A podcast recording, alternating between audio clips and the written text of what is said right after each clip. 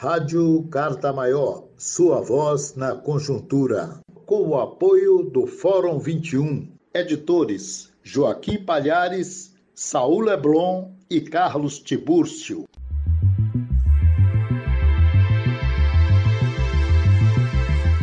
Vamos ouvir agora Emiliano José, jornalista, professor universitário, escritor, que foi deputado estadual na Bahia e deputado federal. Quero dar uma palavrinha hoje sobre a Venezuela.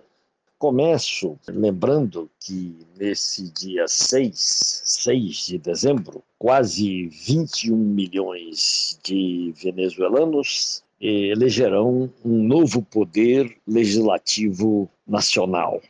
São mais de 14 mil candidatos disputando 277 cadeiras da Assembleia Nacional, o poder parlamentar venezuelano. É, lembrar que passou de 167 cadeiras para 277 cadeiras nestas eleições, um aumento de 66 de parlamentares, o que aumenta bastante a representatividade. Tem acontecido debates televisivos todas as quintas-feiras entre candidatos escolhidos pelos partidos. Serão dois sistemas: o voto nominal direto, e esse voto nominal direto é, significará 48% dos parlamentares e 52% serão eleitos de acordo com a lista dos próprios partidos. O sistema eleitoral venezuelano também é todo automatizado. Oposicionistas participarão, estão participando das eleições, salvo o Guaidó, que é um golpista conhecido e só quer conturbar as eleições na Venezuela. Eu começo com isto para dizer de uma eleição profundamente democrática e para dizer da importância de nós, todos os que defendem a democracia, estarmos uh, solidários com a Venezuela no seu processo de construção democrática e no seu processo da Revolução Bolivariana.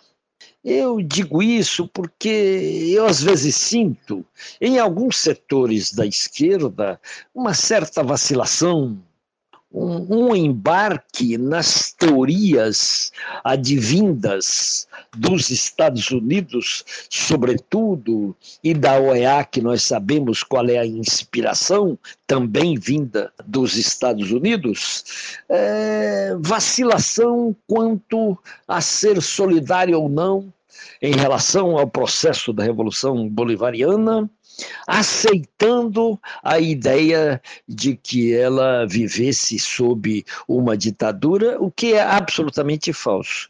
Porque se existe um país que, desde que Chaves chegou ao poder, fez eleições, inúmeras eleições, mais de 20 eleições, foi a Venezuela. E sempre é importante lembrar sob vigilância internacional bastante rigorosa. Sempre. Nunca faltou essa vigilância internacional, até por exigência dos Estados Unidos e, e da OEA. E houve observadores também, sempre observadores independentes, que atestaram a, a lisura dos pleitos ocorridos na Venezuela. Digo nossa solidariedade não só para a realização limpa dessas eleições, como contra o bloqueio implacável que os Estados Unidos têm feito àquele país, não, obviamente, preocupados com, com a democracia, que não é o caso, é, mas dispostos, os Estados Unidos, dispostos a tomar conta das enormes reservas de petróleo lá existentes. é, enormes, gigantescas reservas de petróleo. É sobre isso a disputa, é sobre isso a campanha, é sobre isso que inventaram um fantoche como o Guaidó. Nós não podemos ter dúvidas com relação à nossa solidariedade à Venezuela.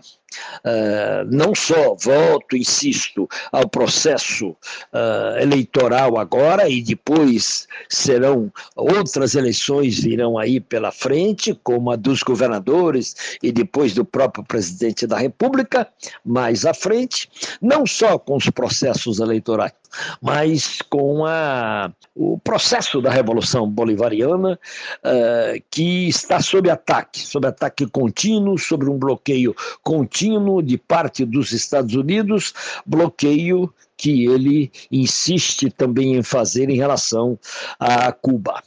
Então, nós, todos os que têm compromissos com a democracia, têm o dever, o dever de se solidarizar com a Venezuela, aplaudir a realização dessas eleições livres para a renovação da Assembleia Nacional, para a eleição da Assembleia Nacional, para o parlamento do país e também para que ela continue a caminhar em paz para construir um país justo para todos os venezuelanos.